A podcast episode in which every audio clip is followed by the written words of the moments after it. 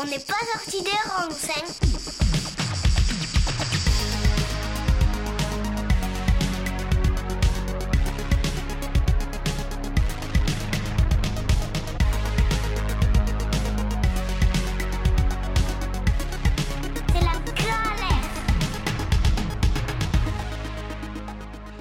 Salut à tous, très heureux de vous retrouver pour un nouvel épisode dont n'est pas sorti des ronds sur Radio Alliance Plus et Rage.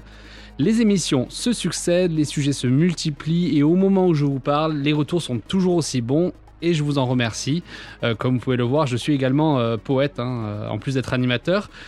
Aujourd'hui, nous allons encore innover, puisqu'on va traiter plusieurs sujets avec comme toile de fond un documentaire réalisé par mon invité du jour. J'accueille pour cela Tiffaine Lisa Honoré, journaliste et réalisatrice du documentaire Paysan Paysage. Salut Tiffaine Salut Jordan. Je suis très heureux donc et très content de t'accueillir euh, dans mon émission. Euh, donc bon, je préviens les, auditeurs, hein, tu n'es pas en studio, donc euh, forcément il y aura peut-être au niveau de la qualité un peu des quelques petites coquilles. donc avant de commencer, j'ai vu deux fois ton, documentaire pour préparer cette émission et c'est une magnifique réussite. Hein. les images, le plan, les plans, le son, bref, bon, sans parler de l'histoire, franchement c'était très beau et très réussi. Euh, donc je vais commencer par les trois premières questions. Euh, qui es-tu? Que fais-tu? Et pourquoi le fais-tu? Donc, euh, je suis Tiffaine Honoré, comme tu le disais, j'ai 31 ans et je suis journaliste réalisatrice. je fais ce métier depuis 2013. j'ai été diplômée d'une école de journalisme à Paris et de base, je viens de Normandie où j'ai grandi dans une ferme. Donc, ça m'a fait un, un, bon petit choc social et en, arrivant à Paris euh, et en découvrant le, milieu euh, bah, des médias et de la presse. Et puis, euh, donc depuis quelques années, j'ai eu envie de compléter ma formation de journaliste par celle de réalisatrice. Donc, je me suis formée à la caméra pour filmer moi-même et avoir plus de liberté dans mes projets. Et donc, à faire des formats de plus en plus longs pour aller jusqu'à un documentaire l'an dernier. Donc, il est sorti quand ton documentaire? Alors, il a été diffusé en novembre euh, dernier, donc euh, il y a quelques mois, euh, après trois années de, tournage quasiment et, plusieurs mois de montage. Ok. Bon, bah, je te propose du coup, on va faire un, c'est un peu un format un peu étonnant aujourd'hui, hein, parce qu'en fait, on va prendre vraiment donc, ton, documentaire en, toile de fond de notre interview. donc déjà, j'ai envie de te poser une première question, bah, par rapport au synopsis tout simplement. De quoi, voilà, de quoi parle ton, ton documentaire et euh, j'aimerais aussi te poser une autre question parce que ton, ton père l'introduit très bien dès le début. Euh, pourquoi avoir choisi ce titre? Oui, alors tu le dis, tu parlais de mon père, donc euh, c'est la base. Euh, c'est d'abord un, un, documentaire euh, familial. Enfin, l'idée de, de, cette histoire m'est venue de ma famille. C'est pour ça que je disais que je viens d'une ferme, parce que justement, en, en travaillant dans les métiers du journalisme et en commençant à raconter des histoires, je me suis rendu compte que j'avais très envie de raconter celle de ma famille, donc, qui est ancrée dans ce territoire normand, près d'Alençon, par une ferme, donc enracinée dans ce territoire et euh, qui était en, plein changement en fait. Euh, euh, cette ferme était en pleine évolution et je me suis rendu compte en faisant mon métier, en travaillant sur des reportages dans, divers endroits et souvent dans le milieu agricole, que la ferme de mon père en fait était assez singulière et que le modèle qu'il avait développé depuis une trentaine d'années était assez original et euh, je me suis rendu compte que c'était un vrai patrimoine euh, qu'il avait développé, notamment à travers les arbres en fait qu'il plante euh, depuis, depuis plus de 30 ans. et donc, c'est ça qui m'a donné envie d'en faire un film. Et euh, le titre Paysan paysage, en fait, ça vient justement de, de, cette interconnexion, on va dire, entre son métier de paysan et l'impact qu'il a sur le, paysage dans lequel il vit, il évolue et il travaille, et comment, en fait, chaque agriculteur, chaque, euh, chaque travailleur de la terre a en fait un impact sur euh, son environnement proche, et comment on peut essayer de s'en saisir, de, de le défendre, de le protéger et voire de, de l'aider à à, continuer de vivre de manière naturelle. Ok.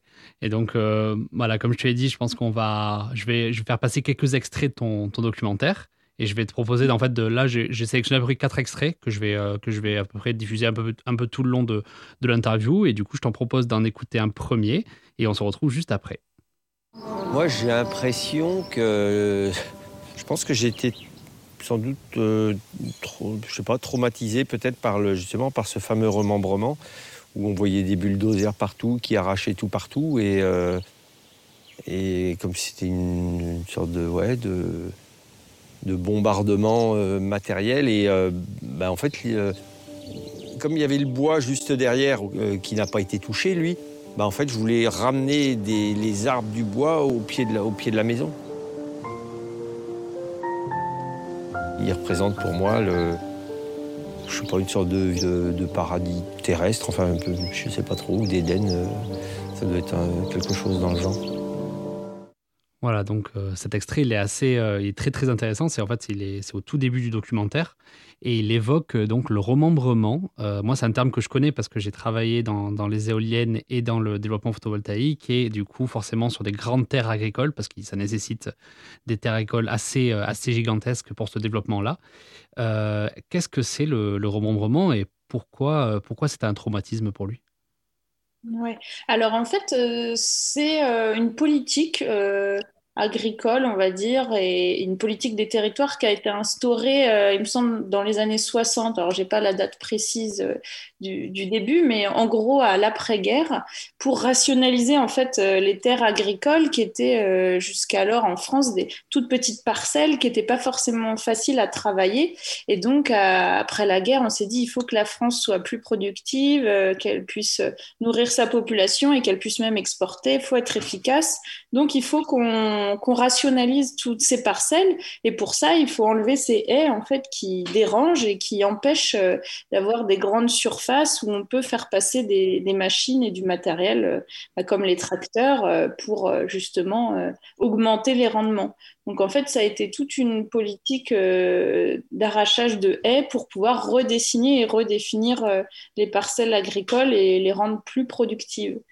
Et donc pour mon père, euh, ça a été un traumatisme parce qu'enfant, il a assisté en fait à, à, à ce changement, à, voilà, à, cet arrachage et qui a complètement modifié le, le paysage de, bah, de, tous les, de tous les ruraux en fait qui, qui ont ont été touchés par euh, ce remembrement parce que euh, les paysages ont été totalement modifiés en fait. Tous les petits chemins creux, euh, les haies où les animaux pouvaient se protéger. Enfin, faut imaginer en fait son, environnement chamboulé du jour au lendemain quoi.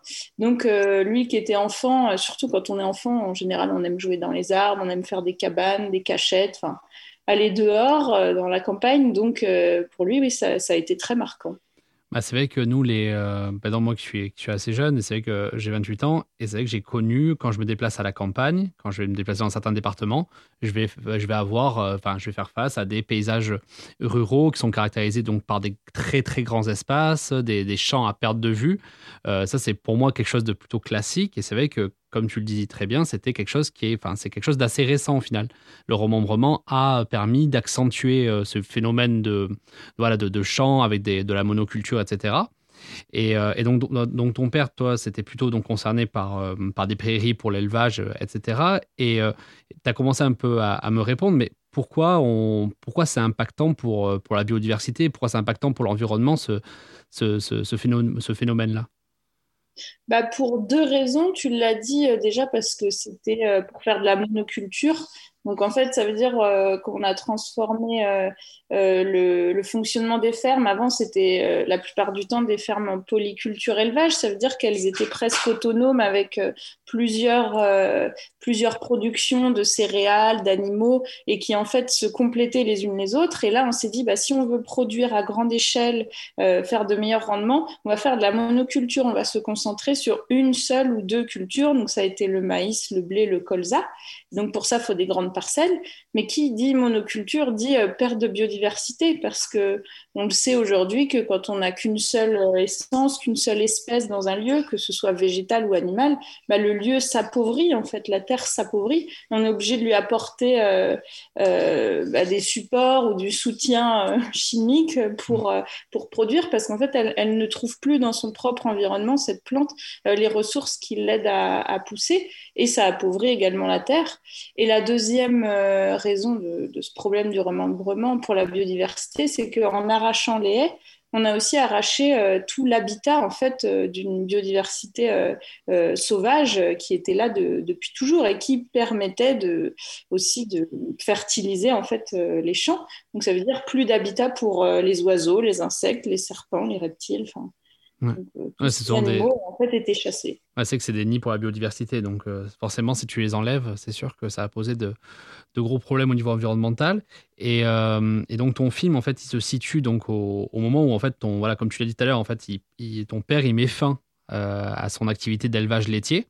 ensuite, donc pour passer, pour se focaliser un peu plus donc sur, sur son activité liée aux arbres, il parle aussi à un moment donc de sa difficulté à arrêter cette, cette activité-là. Euh, donc là, moi, je, c'est, assez intéressant pour moi parce que c'est la première fois que, dans mon émission, j'ai, quelqu'un qui est, qui est lié à l'élevage. Euh, quelle tâche ça lui demandait euh, l'élevage laitier?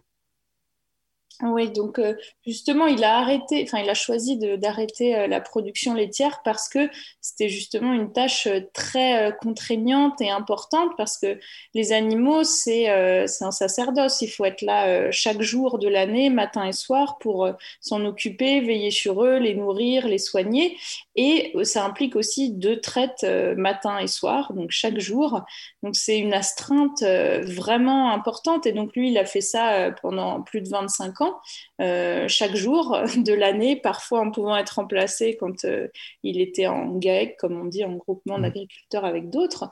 Mais euh, c'est un travail colossal et une astreinte vraiment très importante sans compter euh, bah, tout l'affect qu'il y a autour des animaux, euh, parce qu'un animal, euh, quand on n'est peu là, bah, c'est des animaux qui peuvent tomber malades, qui peuvent se blesser. Il y a toute cette dimension aussi de l'attachement, de la mort, de l'abattoir, et je crois qu'avec les années, il a, il, a été de plus en plus sensible à ça, et a plus eu envie de se tourner vers le végétal pour, pour avoir une autre connexion au vivant aussi.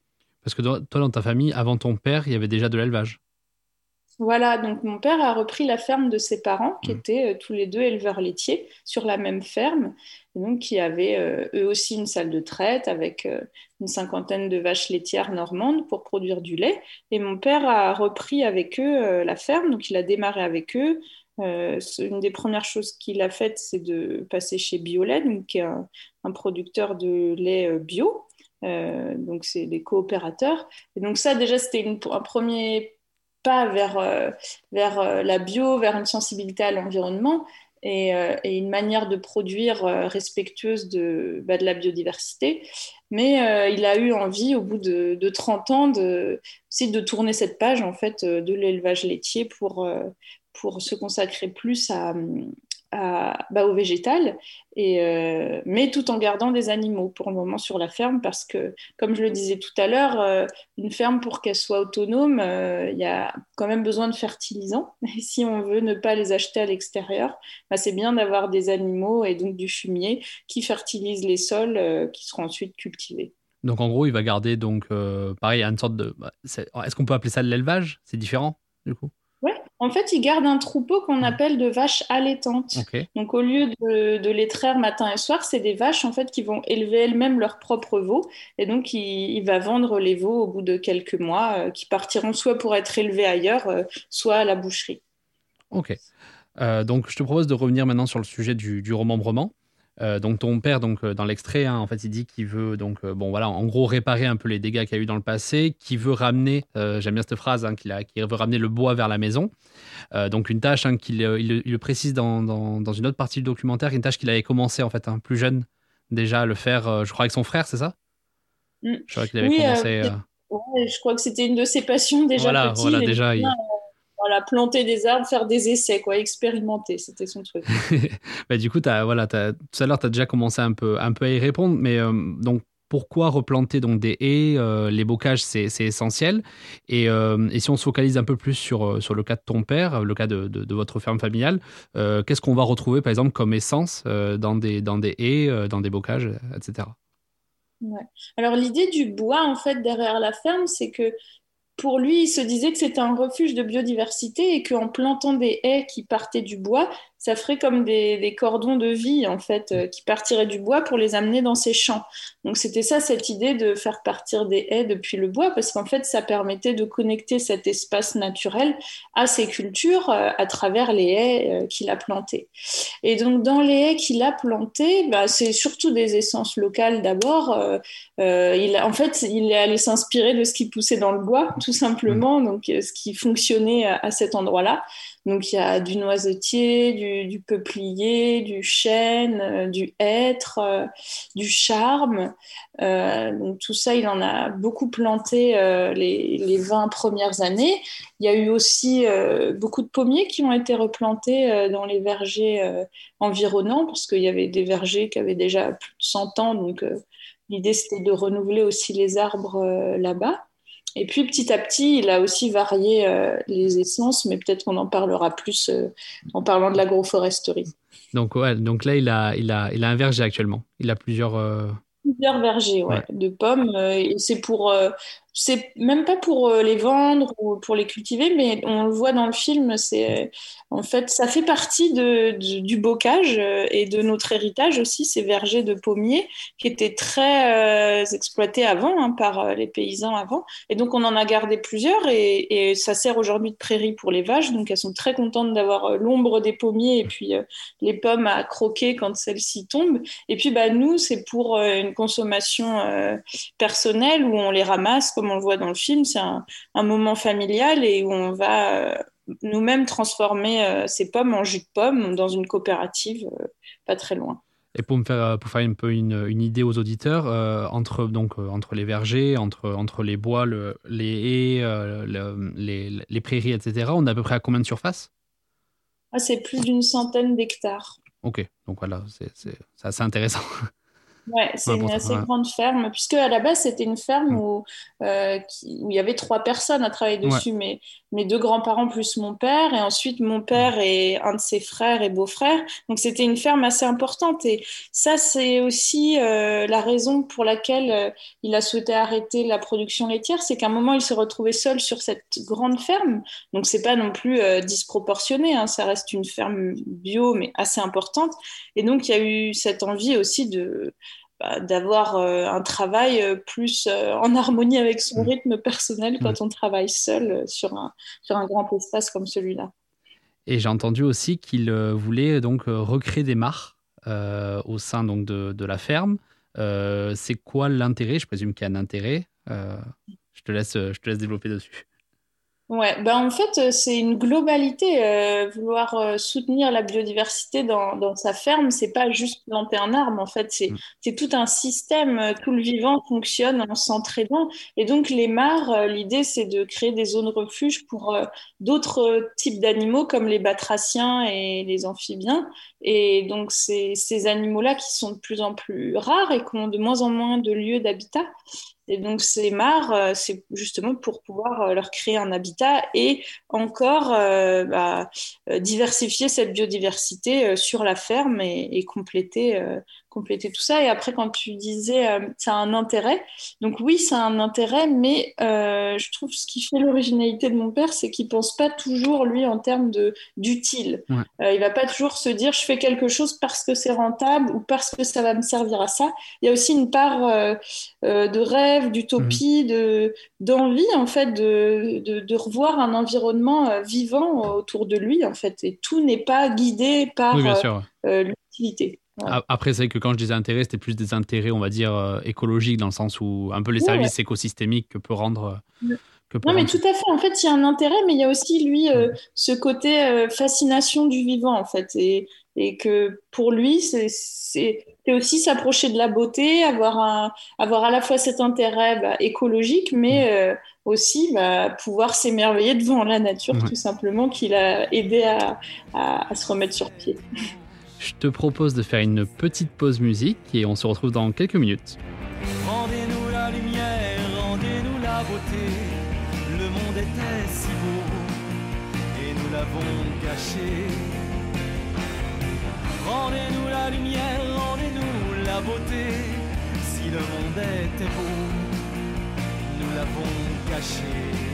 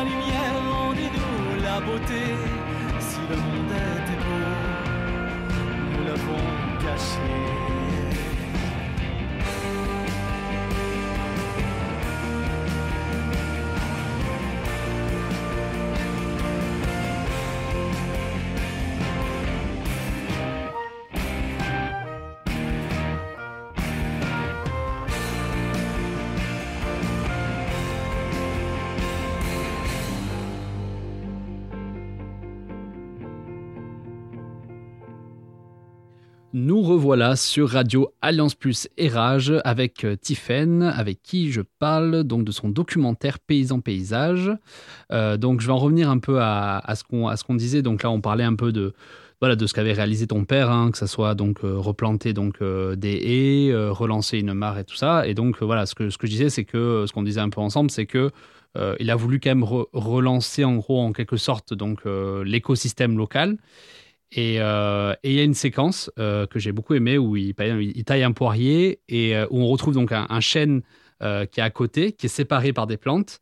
Bon, ces plantes-là, dans le, dans le plan qu'on voit dans le documentaire, on pourrait les qualifier de. Enfin, beaucoup de gens les qualifieraient de, de mauvaises herbes. Et lui, non, pas du tout. En fait, dans son regard, quand il explique tout ça, il prône euh, vraiment l'entraide entre les espèces. Il y a le poirier, il y a le chêne, il y a les plantes entre les deux.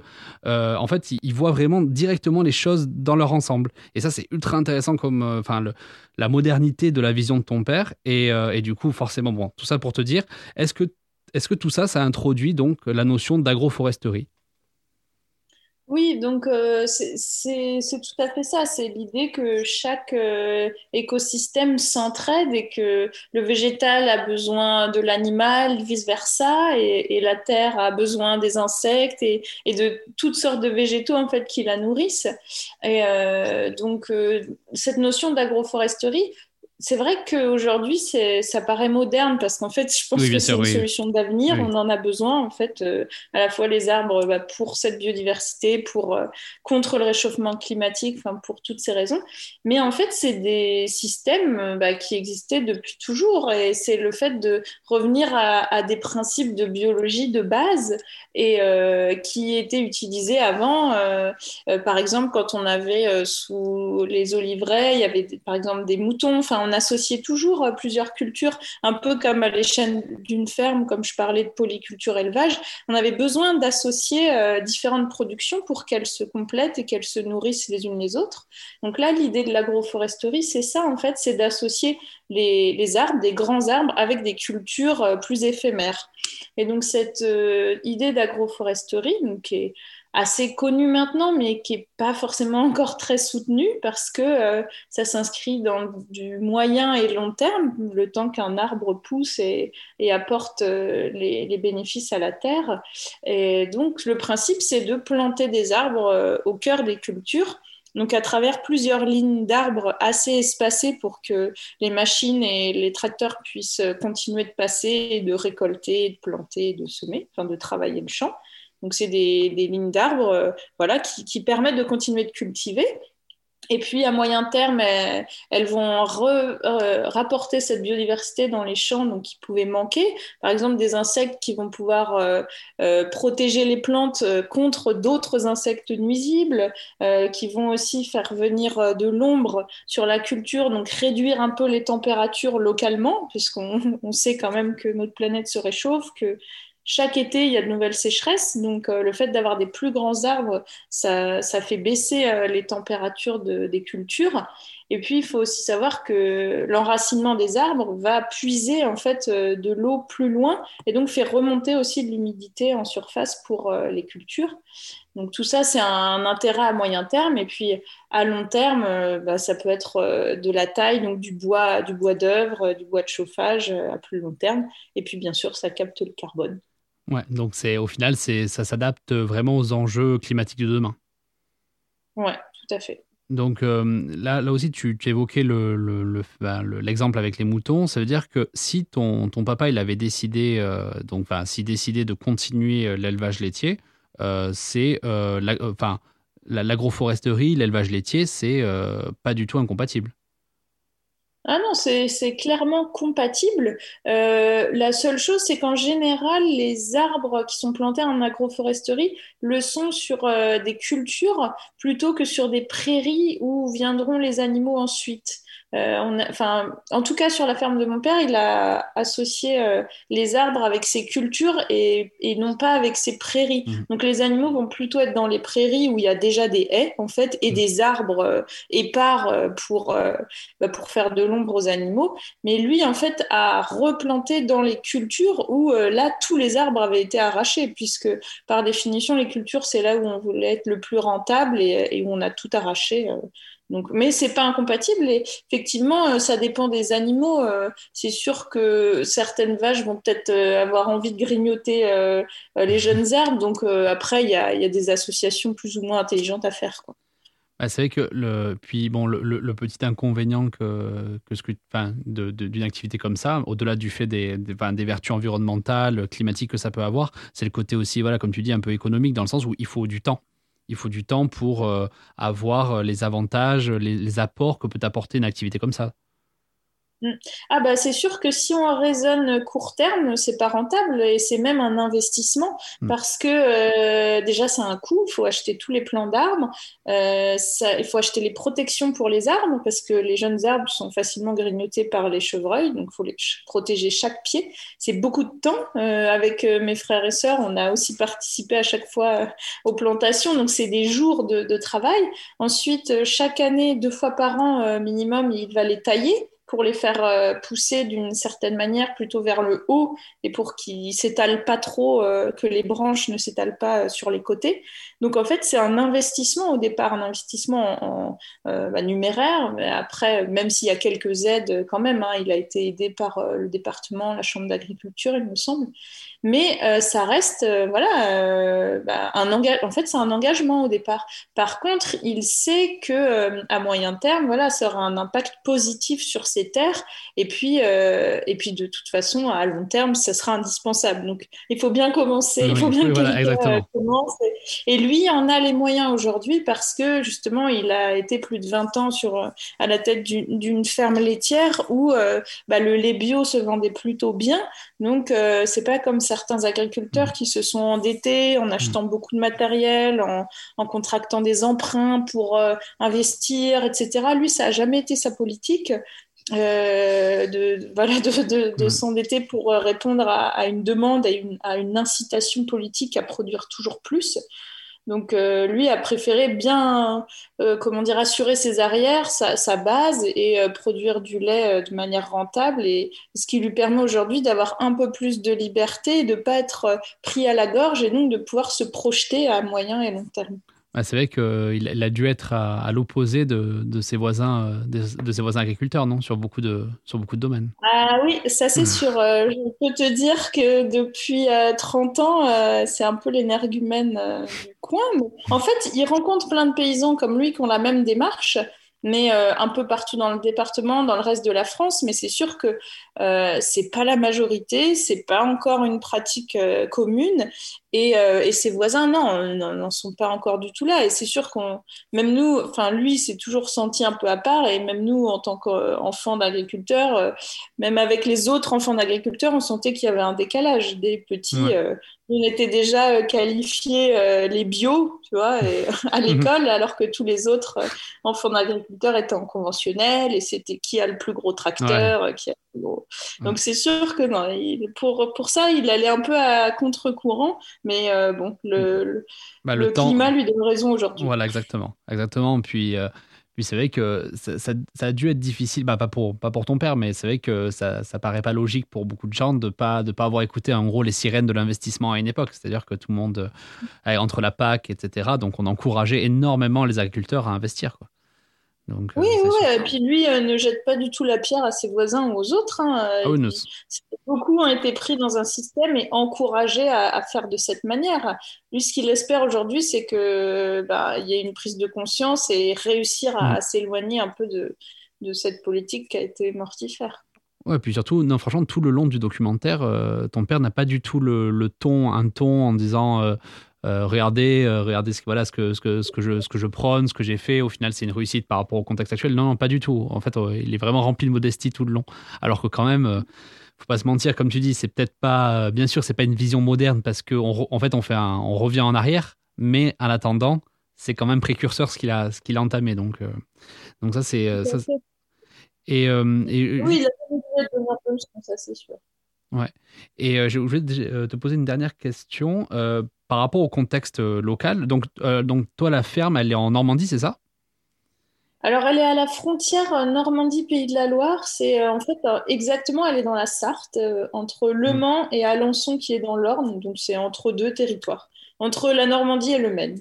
Et est-ce qu'il y a déjà des, des impacts climatiques visibles par, par ton père ou ta famille là-bas? Des impacts du réchauffement climatique? Ah oui, totalement. Euh, ben là, même sur le- pendant le tournage, moi j'ai tourné sur deux étés. Euh, les deux étés, il y a eu des sécheresses, euh, il a perdu des cultures. euh, euh, il y a même, euh, on le voit dans le film, un moment, euh, il était censé récolter du maïs, mais il y a tellement eu peu d'eau que finalement, il n'a même pas récolté le maïs. Il a mis ses animaux dedans pour le manger parce qu'il pouvait rien en faire. hein. Donc, euh, ouais, il y a un vrai, euh, il y a un vrai impact. Lui, il le perçoit, et, il le raconte dans le film.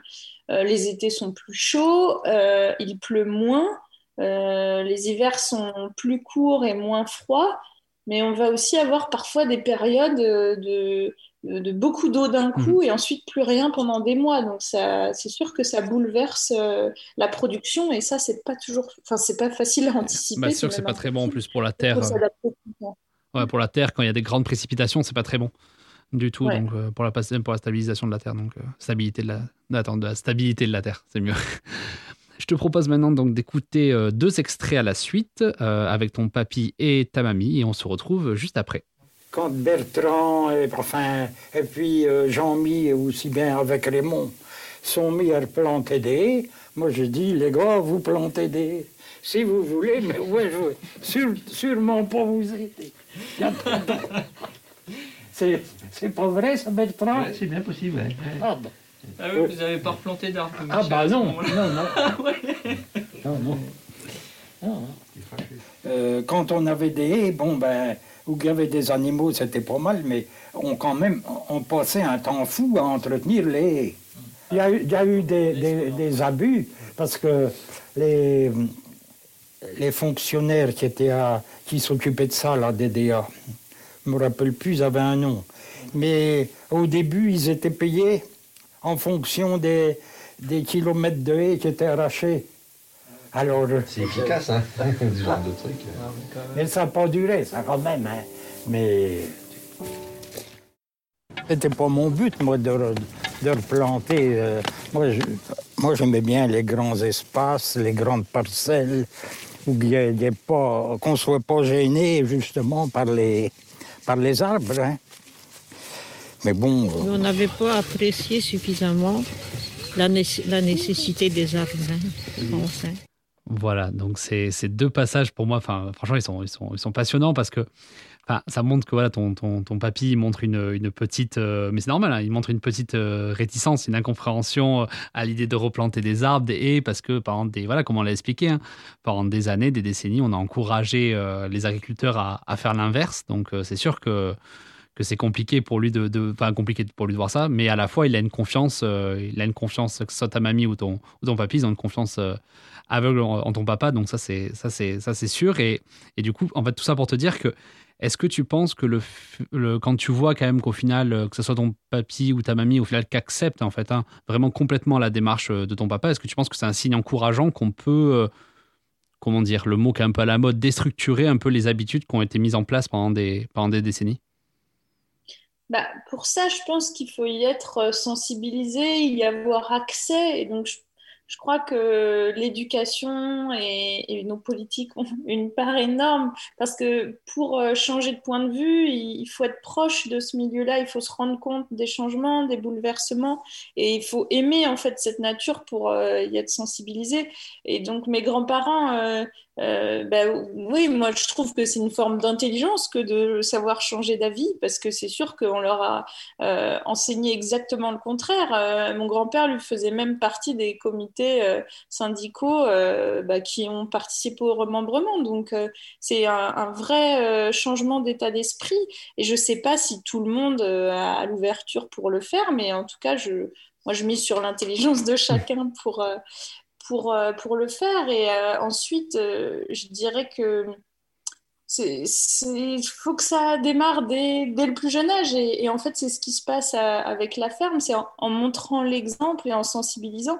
Et de ce point de vue, mon père essaie de, de développer ça parce qu'il a été prof dans des, dans des lycées agricoles et il fait venir aussi des classes d'élèves sur la ferme. Et encore euh, dernièrement, là, il y a deux mois, on a, replanté 160 euh, euh, arbres sur la ferme en agroforesterie aussi avec l'école d'à côté. Donc, il y, a, il, y a, trois classes qui sont venues pour aider à replanter. Donc, je pense que ça passe par là et j'espère que ces enfants-là, en ayant replanté des arbres, ils repasseront devant en disant qu'ils ont contribué à, un pas vers le mieux. Bah, c'est vrai qu'en plus, on, voit à la fin du documentaire, euh, il y a plusieurs personnes hein, qui interviennent pour, euh, pour en fait, collectivement, c'est ça, vous replantez des arbres collectivement à la fin du documentaire. Oui.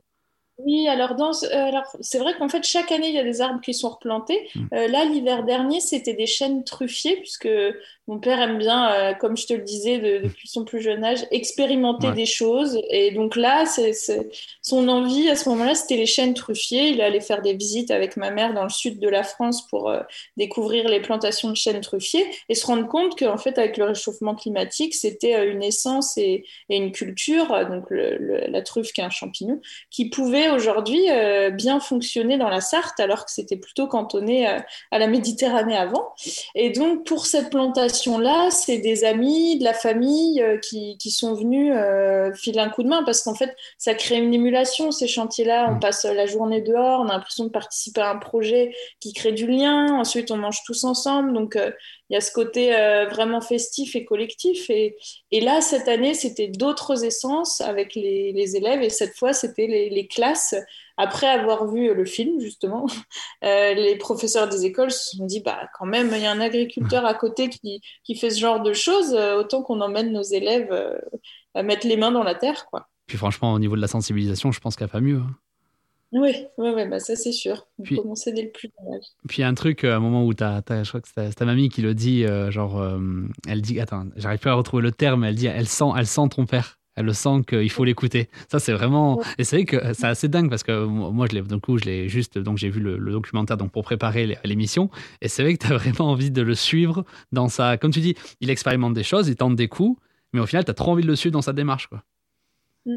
Bah, c'est vrai qu'il fait assez confiant, il est d'un naturel assez euh, posé, égal, équanime et, euh, et il panique pas. Hein. Non, il panique pas. si c'est son métier qui l'a, qui l'a forgé comme ça ou si c'est dans sa nature, mais on peut dire que c'est quelqu'un qui a plutôt le sang-froid et qui s'identifie plus à des arbres sur le long terme, posés, enracinés, et que non, il va pas paniquer euh, sur ses projets, même s'il a connu des, échecs et des difficultés, mais je crois qu'il essaie de voir à, une échelle plus large et plus longue. Bon, bah, je te propose de te faire écouter maintenant un dernier extrait et on se retrouve juste après. Je trouve que c'est là justement où où je pense que papa était très fort, c'est que. Euh, mais là, ça va, ça va m'émouvoir. Mais autant, je veux dire.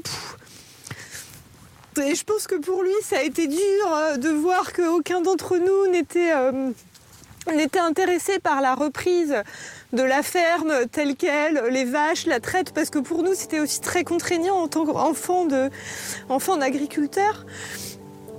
Euh, en revanche, bah, avec les arbres, je pense qu'il a tout, a tout fait basculer, parce que parce que toi tu fais un documentaire, parce que parce que moi je plante des arbres là où j'habite, parce qu'on revient tous à chaque fois pour participer à ça. Voilà, donc c'est un, passage assez émouvant où c'est ta sœur qui, euh, qui évoque un peu l'héritage en fait de, la ferme. En fait, ça c'est assez intéressant parce que ça me permettre de te poser une dernière question euh, pour finir cette interview avec toi sur ton documentaire dans le sens où sur le sujet de, de la transmission de l'héritage parce que là on va être dans une dans une période on le sait les médias l'évoquent l'évoquent souvent hein, c'est qu'il va y avoir de nombreux agriculteurs qui vont partir euh, qui vont partir à la, retraite il y a bien sûr la réputation et la réalité du fait que, euh, que les agriculteurs sont soumis à une pression euh, assez monstrueuse. Euh, on en parlé tout à l'heure aussi, que ça soit lié à l'investissement, que ça soit lié au travail, sans, sans, parler aussi des, des, des, problématiques aussi familiales, sociales, hein, que ça peut entraîner le le métier d'agriculteur. Euh, et là, c'est vrai que quand elle... Euh, c'est très intéressant parce qu'elle dit, si ça avait été l'élevage, ben, ça aurait été quand même compliqué euh, de, de, reprendre les, de reprendre les rênes. Mais le fait qu'il ait introduit l'idée des arbres, l'agroforesterie, ben, en fait, ça change complètement la, la, donne parce qu'en fait, ben, je, je, finis mon monologue, parce que ton, ton père, en fait, ça se voit qu'il va pas transmettre seulement une activité, mais il va transmettre vraiment tout un ensemble, un ensemble, un paysage, une, un contexte, la nature qui va avec. Enfin, euh, et, donc, tout ça pour te dire, est-ce que tu penses que c'est finalement pas ça le meilleur moyen de d'encourager les nouvelles générations à reprendre ce type d'activité-là et du coup euh, continuer à transmettre euh, ses passions et ses métiers? Bah, oui, parce que justement, il nous transmet d'abord des valeurs et puis un, ancrage à la terre par ces arbres qu'on a contribué à planter. c'est vrai que tu le disais, bah, l'élevage et, et la traite, nous, c'est sûr que de le voir euh, travailler 7 jours sur 7, euh, matin et soir, à faire la traite, ça ne nous a pas forcément donné envie de nous investir et de reprendre la ferme. On a plutôt été incités à, aller voyager, voir le monde et, être plus nomade avec moins de, bah, moins de contraintes. Donc, euh, ça, c'est vrai que c'était un peu le modèle des fermes plus anciennes où, en fait, la charge de travail est énorme sur les épaules des agriculteurs. Et je crois qu'aujourd'hui, la nouvelle génération, euh, a plus envie de ça. Et c'est pour ça qu'on voit émerger beaucoup de fermes plus en collectif, euh, où tu as plusieurs jeunes euh, qui, qui s'installent et qui se répartissent les tâches et qui font un roulement, qui ont envie d'avoir des week-ends, qui ont envie d'avoir des vacances. Et je crois qu'il ne faut pas les blâmer. Moi, je serais la première comme ça, parce que c'est rendre aussi un équilibre à sa vie. Enfin, sinon on sait que ça peut mal finir. Donc, euh, et puis, euh, et puis s'ouvrir sur, euh, sur l'extérieur en ayant des, des profils, bah, des fois qui viennent de la ville, des gens qui ont fait un autre emploi avant. Enfin, décloisonner un petit peu ce, ce métier et pas forcément qu'on ne soit pas toujours enfant de paysan. Alors peut-être que moi un jour je, je prendrai ma part sur la ferme. Pour le moment, c'est pas c'est pas le cas. Mais c'est sûr qu'avec les arbres, euh, euh, comme tu le disais, déjà, ça a redéfini un paysage. Et nous, je crois que les, quatre enfants, euh, c'est quelque chose qu'on a envie de défendre et de protéger. Parce que bah, ça nous ferait quelque chose, comme lui a été traumatisé par le remembrement, nous, on le serait sans doute aussi mm. si c'était repris par un, un agriculteur qui n'aurait pas la même philosophie. Quoi. Bon, en tout cas, merci beaucoup, euh, Hein. Franchement, c'est un documentaire vraiment que j'invite énormément les auditeurs à le, voir parce qu'il est particulièrement réussi. Euh, je trouve qu'en fait, on, on, s'intègre. En fait, c'est marrant, on s'intègre facilement dans ta famille et à la fois, il y a vraiment la sensibilisation euh, écologique et environnementale. Donc, c'est particulièrement réussi. Hein. Vraiment bien joué. Merci beaucoup. Je vous invite à aller le voir. Est-ce que du coup on peut le, on peut le trouver où? Euh, Donc c'est Paysan en paysage et euh, Paysan paysage qui a été diffusé sur euh, France 3 l'an dernier, donc en novembre. Donc je ne sais pas si le replay est encore disponible, mais sinon il est disponible sur Vimeo. Donc en me faisant une petite demande, je peux envoyer un lien pour, pour le voir et ensuite il va poursuivre son chemin dans, dans les festivals où il est projeté, bah, souvent des festivals environnement. Ok, bon bah en tout cas j'invite donc les auditeurs qui sont euh, qui sont intéressés et aussi voilà je sais que dans mon entourage il y a énormément de personnes qui sont très sensibles au contexte, euh, enfin au thème, au sujet de l'agriculture. Euh, donc voilà, je les invite à, à, le, à le, regarder. je te propose de faire une petite pause musique et on se retrouve ensemble pour les questions personnelles. À de suite.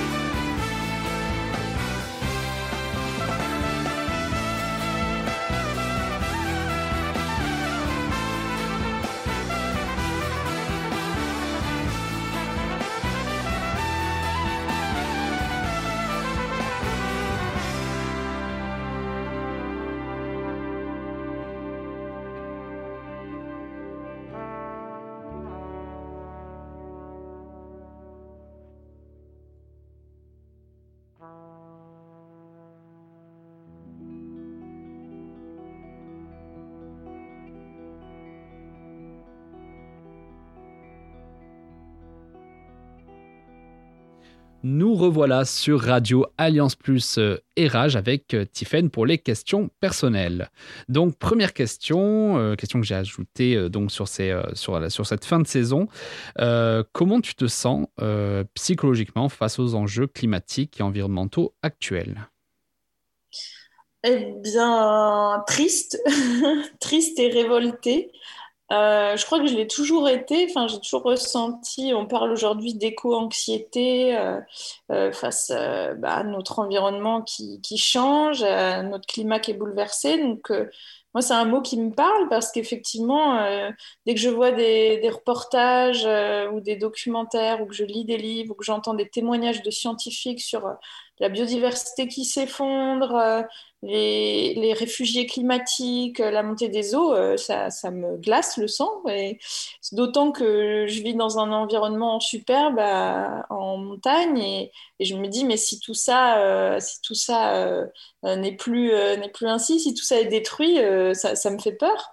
Puis il y a aussi une petite révolte, je crois, contre bah, nos gouvernants qui prennent pas de décisions courageuses pour pour nous aider à changer ça, je pense qu'à la fois au niveau de nos gouvernants, il y a, voilà, il y a, il y a des choses importantes à faire. Et puis nous, euh, tout un chacun, je pense que euh, il pourrait nous encourager à, à, sortir des fois un peu de notre confort. Moi, la première, hein, mm. pour euh, changer nos habitudes et, et puis se dire que nos loisirs peuvent peut-être un peu évoluer pour penser plus à, à la planète. Bah, c'est que souvent, dans les médias, on peut, on peut entendre que, que les Français, euh, enfin, par, par, différentes personnes, que les Français ne sont pas prêts. Euh, ne sont pas prêts. Moi, je ne pense pas. Je pense que la, une grande majorité des Français sont prêts à faire, à faire quelques concessions euh, par rapport à l'environnement. Et donc, en parlant de ça, est-ce que tu as des habitudes écolo dans ton quotidien? Ah bah oui, quand même. Déjà, j'utilise beaucoup mon vélo. Je prends le train euh, au maximum parce que c'est vrai que je me déplace beaucoup pour mon travail de journaliste. Donc, euh, je privilégie vraiment le train. Euh, je mange bio depuis mon enfance, euh, je consomme moins de viande. J'étais un moment végétarienne, mais en fait, euh, j'avais quand même besoin d'un peu de protéines. Donc, j'ai revu mon alimentation. J'essaie de pas utiliser d'emballage. je réfléchis avant chaque achat. Est-ce que j'ai vraiment besoin de ça? J'achète peu de vêtements. Qu'est-ce que je fais d'autre? Ah ben oui, je fais mon jardin aussi. Je récupère l'eau pour l'arrosage. Et puis, je vote écolo. Oh, c'est déjà pas mal. Est-ce que tu as euh, une œuvre à conseiller? Ça peut être sur l'environnement ou en général, hein, c'est comme tu veux. Ouais, alors euh, cette question, moi, ça m'a tout de suite fait penser au livre Manière d'être vivant de Baptiste Morisot, donc, qui est un philosophe, sociologue, anthropologue, et euh, qui en fait nous replace complètement l'humain au même niveau que le reste des êtres vivants et nous permet enfin, nous incite à regarder autrement euh, le sauvage, ce qui nous entoure, et, c'est vraiment passionnant. Donc, Manière d'être vivant de Baptiste Morisot. Ok. Euh, est-ce que tu as une personnalité publique qui t'inspire? Oui, euh, alors elle n'est pas directement liée à l'environnement, mais pour moi, environnement et féminisme sont indissociables. Enfin, je pense que l'égalité doit se faire partout. Et on a besoin aussi des, luttes euh, féministes pour, euh, bah, pour avancer sur ces questions d'égalité. Et donc, moi, je pensais à Jacinda Ardern, qui est la première ministre de Nouvelle-Zélande, bah, tout simplement parce qu'elle a du courage, euh, elle ose prendre une place égale aux hommes, à, à briser les stéréotypes de genre et, et aussi, elle parvient à rassembler, j'ai l'impression, dans son pays, à parler à tout le monde. Et je crois que c'est ça dont on a vraiment besoin, c'est de réussir à se parler, en fait, euh, d'arrêter euh, d'être chacun dans, ces catégories écolo-bobo ou je ne sais quoi. Ou, euh, ou enfin bref, toutes ces catégories qui nous empêchent, en fait, d'avancer ensemble. Donc je pense qu'elle donne un exemple et un espoir à toutes les femmes qui sont trop peu nombreuses et qui ne se sentent pas toujours légitimes à, prendre le pouvoir alors qu'elles ont elles aussi leur mot à dire. De plus, elle a été euh, assez félicitée, je crois, pour, euh, pour sa gestion de la crise hein, sanitaire. Je crois qu'elle a eu, euh, eu beaucoup de compliments à son égard. tu t'informes sur quels médias en général? Euh, France Culture, c'est un peu ma radio euh, préférée. Enfin, j'écoute beaucoup la radio en fait. Donc France Culture et France Inter, c'est mon rituel du matin. J'écoute presque les deux matinales en simultané. Je suis vraiment fan de la radio. Euh, J'adorais en faire aussi, mais bon, c'est un peu plus. Disons que la télé, c'est plus facilement euh, fait pour moi, mais je m'informe vraiment par la radio et puis euh, euh, les journaux, Le Monde et puis des magazines. Sinon, j'aime bien lire des magazines où on a plus le temps de développer des thématiques. Et puis la, télévision pour plus les formats magazines et documentaires où je trouve que l'image bah, permet d'accéder à un autre lien de sensibilité et justement de, sur ces questions-là. Toi, ton documentaire était passé sur France 3, c'est ça? Ouais, France 3. Ok. Bon, en tout cas, si France Culture ou France Inter m'écoutent, hein, je, suis, je suis sur le marché bientôt, donc euh, n'hésitez pas. euh, alors, enfin, dernière, euh, dernière question, euh, donc ma question favorite. bon, là, au moment où on parle, hein, comme je le précise souvent, parce que la, la plupart de, de, mes enregistrements se sont faits donc avant le second tour des, euh, des présidentielles. Là, on est euh, dans l'entre-deux tours. Donc, on sait que ça sera soit Marine Le Pen, soit Emmanuel Macron. Euh, si tu avais en face de toi donc un de ces deux protagonistes, est-ce que tu aurais un conseil sur un sujet environnemental? Bah, en fait, euh, c'est même pas un conseil sur un sujet. J'aurais envie de dire, bon, déjà pour moi, j'exclus totalement les extrêmes.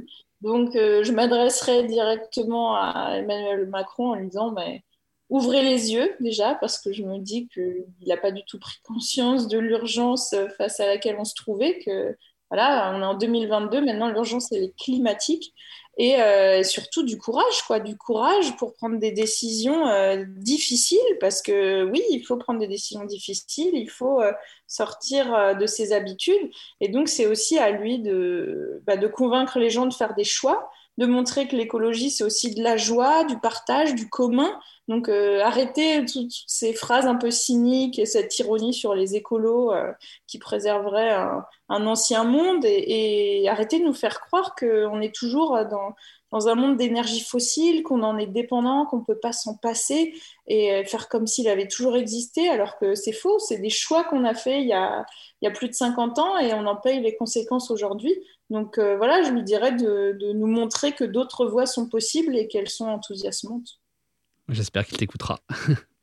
Merci beaucoup, Tiffen. Merci beaucoup. À très bientôt. À bientôt et bon courage pour les prochains podcasts. Merci beaucoup. Merci Tiffaine hein, pour ce bel entretien où l'on a décortiqué ton magnifique film documentaire Paysan Paysage. Un film que je conseille à mes auditeurs, un film qui montre la fin d'une activité, hein, ici l'élevage laitier, euh, une nouvelle activité, l'agroforesterie, il montre la famille, il montre la transmission, l'héritage. C'est un film qui montre le paysan, un film qui montre le paysage. Comme le dit lui-même Bertrand Honoré, hein, il sculpte le paysage, il abandonne les vertes pâtures, les prairies, il recolonise euh, ses terres pour le bonheur de la biodiversité, du climat et de ses proches. Pour moi, il change même la, représentation qu'on se fait hein, de l'espace agricole faire de l'élevage, avoir des fruitiers, replanter des haies, avoir des cultures, tout en respectant et profitant de la nature qui s'installe, c'est peut-être les, ingrédients de la ferme de demain. On se retrouve très vite sur Radio Alliance Plus RH pour un nouvel épisode. On n'est pas sorti des ronces, mais on peut toujours essayer. Allez, bye